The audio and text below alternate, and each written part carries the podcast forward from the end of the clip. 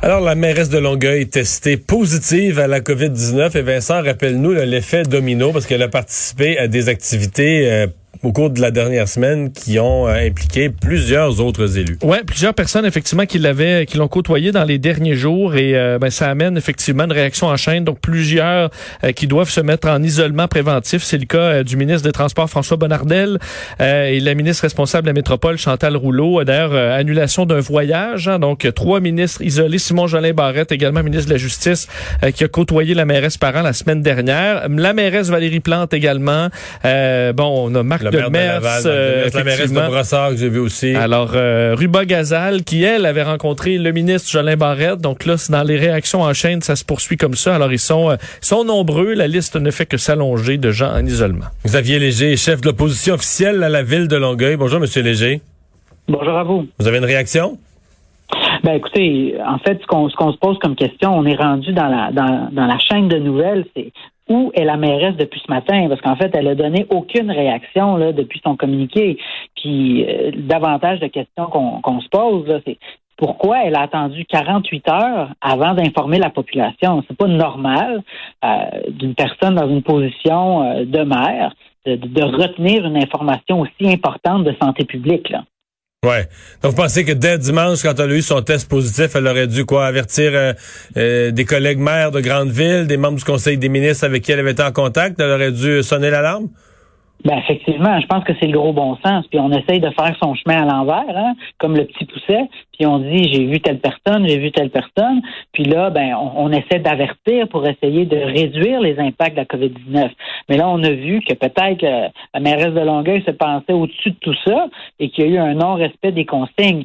Mais je vous dirais que dans la population, il faut inculquer les bonnes valeurs aux, personnes. Puis on se l'est tellement fait dire par euh, le premier ministre, M. Legault, puis par Dr. Arruda, qu'à un moment donné, si on n'a pas compris après six mois, je ne sais pas comment il faut l'expliquer. Mais pensez-vous qu'elle a manqué au respect des consignes?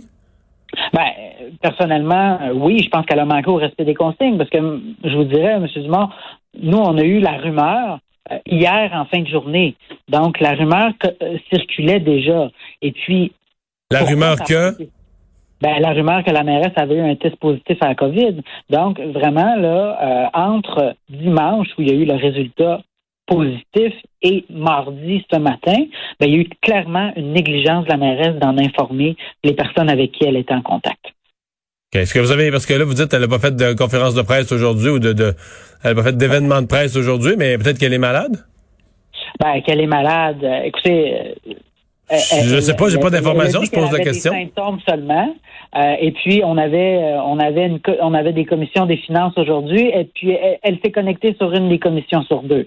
Donc sauf son respect là, elle doit pas être à l'article de la mort. Elle a dit qu'elle avait seulement des, des symptômes à ce moment-là. Il y a rien, y a, on n'a rien à prendre à la légère, surtout dans la contagion qu'on a vue là depuis depuis les derniers jours. Et c'est surtout la chaîne que ça a ça a créé vous l'avez bien dit en introduction, avec les ministres, avec les autres maires des environs. Et puis là, maintenant, on est rendu euh, au Conseil de ville. Il y, a, il y a plusieurs élus qui sont en isolement aussi au Conseil de ville.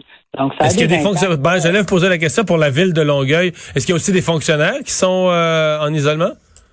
Ben, écoutez, on ne le sait pas pour le moment. Euh, l'information sort au compte-gouttes. Euh, est sorti ce matin. Euh, il y a un grand manque de transparence du côté de la mairesse. Euh, on n'est pas capable d'avoir l'heure juste sur la situation. On l'apprend comme ci, comme ça, qu'il y a certains élus au conseil de ville qui se sont placés aux autres aussi en, isolement volontaire parce qu'ils ont été en contact avec elle. Est-ce qu'il y a eu des fonctionnaires? On ne le sait pas à ce moment-là.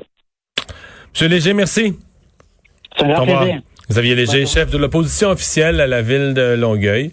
Bon, on peut comprendre. Euh... Oui, je comprends son point. C'est un jugement sévère. Euh, quand même une personne qui est malade, là, on dire en politique. Mais j'avoue que le cas est particulier. Oui, je comprends. Quand tu as rencontré quand même des gens qui sont dans l'appareil gouvernemental haut placé, qui vont partir dans des voyages. Tu passes 48 euh, heures sans les avertir que tu les as côtoyés et tu as eu un test positif. Hmm.